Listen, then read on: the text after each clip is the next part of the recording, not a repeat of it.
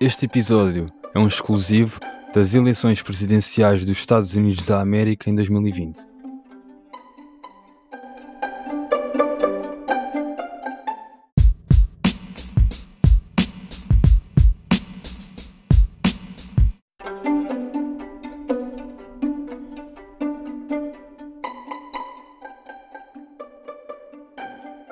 Os Estados Unidos foram a eleições para decidir se o republicano Donald Trump se mantinha na, Casa Branca ou se, pelo contrário, dava o seu lugar ao democrata Joe Biden.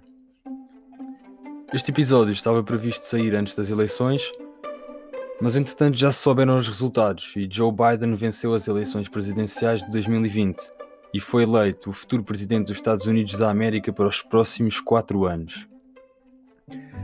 Para quem não entendeu a demora da contagem dos votos, eu trouxe alguns dados para partilhar aqui, de forma a entendermos melhor o que se passou e como funciona o método de eleição nos Estados Unidos.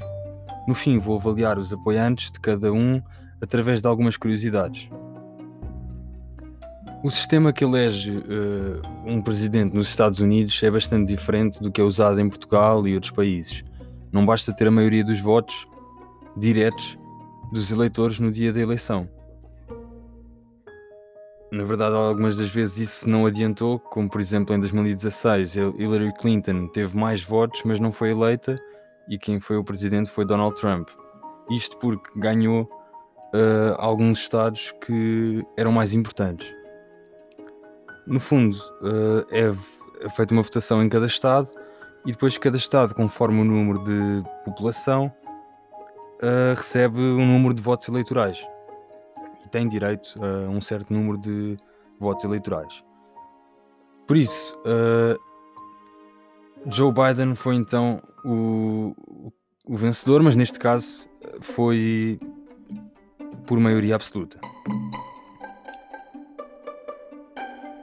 No fundo, um candidato à presidência dos Estados Unidos precisa de conquistar a maioria dos votos dos delegados que compõem um colégio eleitoral ou seja, pelo menos 270 dos 538 que estão em disputa. Este ano foram cinco os distritos ganhos pelos democratas: Arizona, o segundo distrito congressional de Nebraska, Michigan, Wisconsin e Pensilvânia. Distritos estes que foram conquistados por Trump em 2016, mas que Biden reconquistou em 2020, sendo que Donald Trump não conseguiu aliciar nenhum dos estados ganhos por Hillary Clinton em 2016. Joe Biden recebeu mais votos do que qualquer outro candidato à presidência na história das eleições presidenciais nos Estados Unidos, batendo assim o recorde anterior que pertencia a Barack Obama, de 69.499.516 votos em 2018. O democrata ultrapassou então os 75 milhões e atingiu um número estrondoso de 76 milhões 425.311 votos. Trump ultrapassou o seu recorde pessoal de 2016, obteve 71.513.128 votos, mais do que Obama conseguiu em 2012. Apesar disso, não conseguiu chegar ao número atingido por Joe Biden. Como já disse, qualquer um deles necessitava apenas de 270 votos eleitorais para ascender à presidência. O democrata Joe Biden liderou a contagem dos votos e ficou com 290. Donald Trump atingiu uh, um número também elevado, conquistou vitórias importantes em estados como Texas, Flórida e Ohio, mas não conseguiu mais do que 214 votos eleitorais. A noite eleitoral norte-americana transformou-se numa longa semana eleitoral. Foi este o cenário final da ocasião. Na Câmara dos Representantes, uma das duas câmaras do Congresso, estão em causa 435 lugares. Desde janeiro de 2018 que a Câmara é controlada pelos democratas, com 232 mandatos contra os 197 dos republicanos, que controlam a Assembleia. São necessários 218 lugares para controlar a Câmara dos Representantes. A confusão surge porque a capital dos Estados Unidos da América, Washington, D.C., não é um estado, mas sim um distrito federal, sendo que D.C. refere-se a District of Columbia. Embora o Distrito de Colômbia pague impostos ao governo federal norte-americano, não tem qualquer representação na Assembleia. Existe ainda um 51º Estado, dos 50, Porto Rico. Mas este é um caso ainda mais particular. Embora jurídico e politicamente ligado aos Estados Unidos, o país não tem representação na Assembleia e não tem direito a votos, e por isso mesmo os cidadãos não pagam impostos. Isto porque há muitos anos, quando Porto Rico era ainda uma colónia britânica, durante a Guerra da Independência, houve alguém que se lembrou de dizer a frase: Não há tributação sem representação. E esse ideal durou até aos dias de hoje. Entre os, entre os dois principais candidatos existem algumas diferenças que eu achei pertinente sublinhar. Vou falar de quatro tópicos diferentes, começando pelo tópico saúde. Trump não apoia o Obamacare e disse que ia propor um plano de substituição, o que até agora não aconteceu.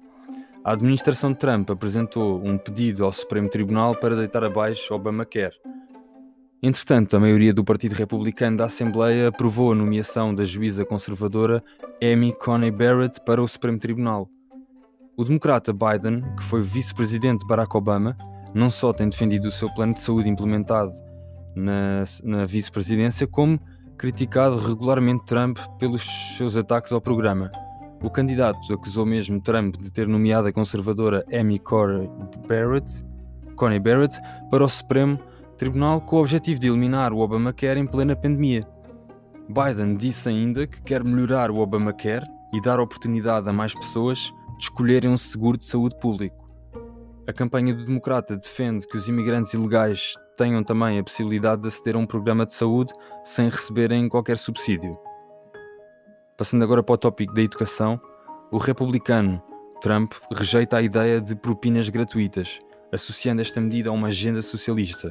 Por outro lado, apoia a utilização de verbas federais para que os alunos possam entrar em universidades privadas. Por outro lado, o democrata Biden defende que as propinas devem ser gratuitas para as famílias que ganhem menos de 125 mil dólares por ano, cerca de 105 mil euros por ano. Biden opõe-se também aos vouchers do governo para as escolas privadas e acha isso uma estupidez.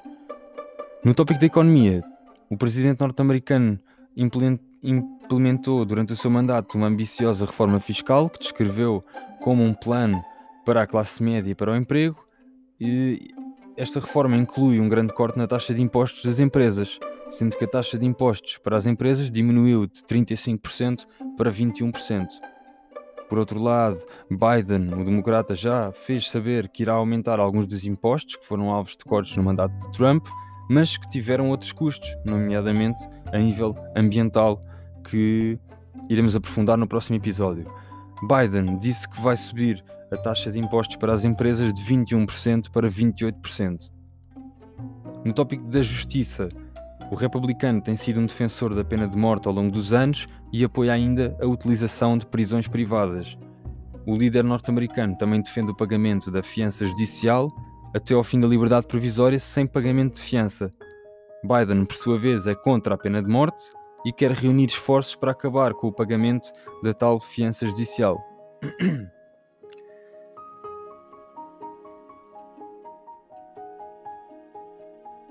Através destas diferenças conseguimos entender melhor o ponto de vista de cada um deles e entendemos que a América está dividida quase 50-50, tendo em conta os números e os ideais, apesar de Joe Biden ter referido na sua primeira conferência como primeiro como presidente dos Estados Unidos, apesar de ainda não se ter de, confirmado uh, legalmente uh, que não se tratam de Estados vermelhos e azuis, mas sim dos Estados Unidos. Por exemplo, no estado de Michigan, um grupo de manifestantes republicanos durante os votos gritava Stop the Count, enquanto no estado de Arizona gritava-se Count the Votes, onde a maioria é representada pelos democratas. Trump já manifestou o seu desagrado uh, perante a vitória de Biden e pretende convocar mesmo o Supremo Tribunal por suspeitas de corrupção. Pessoalmente acho que isto não vai dar em nada, mas não quero entrar em opiniões pessoais.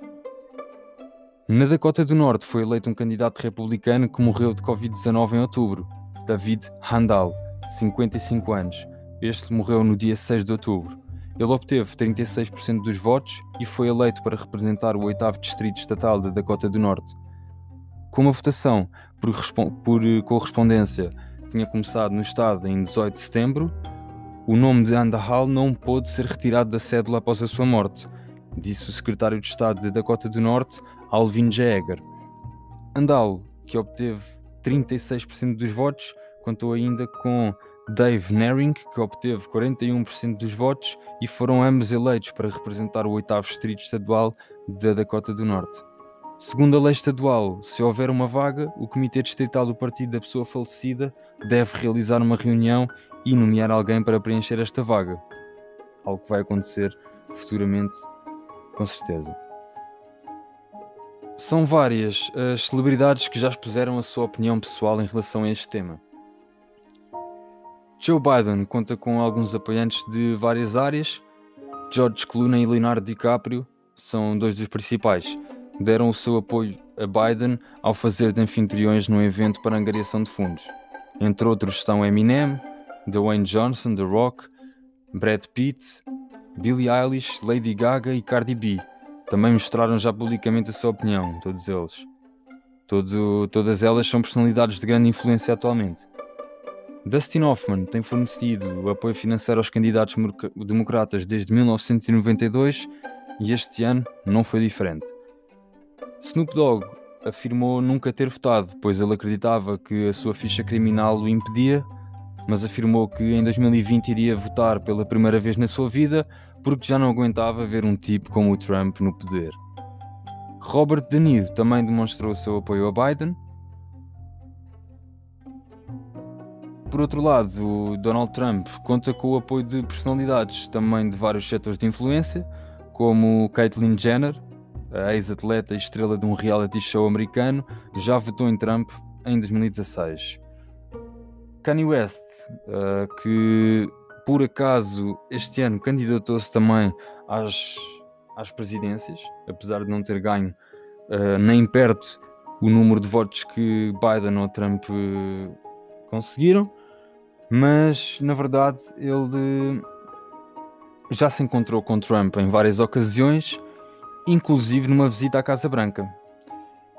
Tendo então um lado, uh, se tiver que escolher, escolheria o Trump.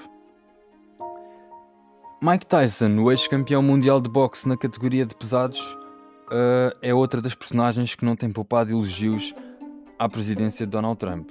O ator veterano Clint Eastwood elogiou também uh, em, tempos de, em tempos desprezo de Donald Trump pelo, pelo politicamente correto.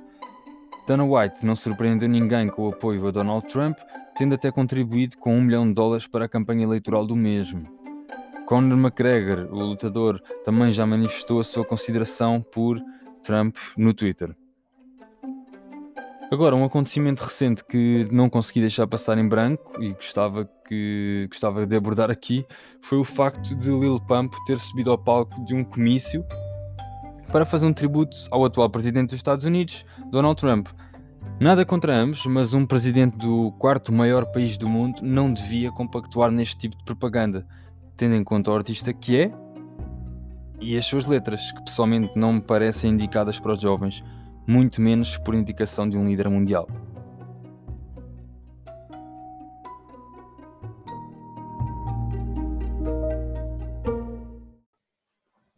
Para não falar na quantidade de artistas que não quiseram participar nos comícios do Trump.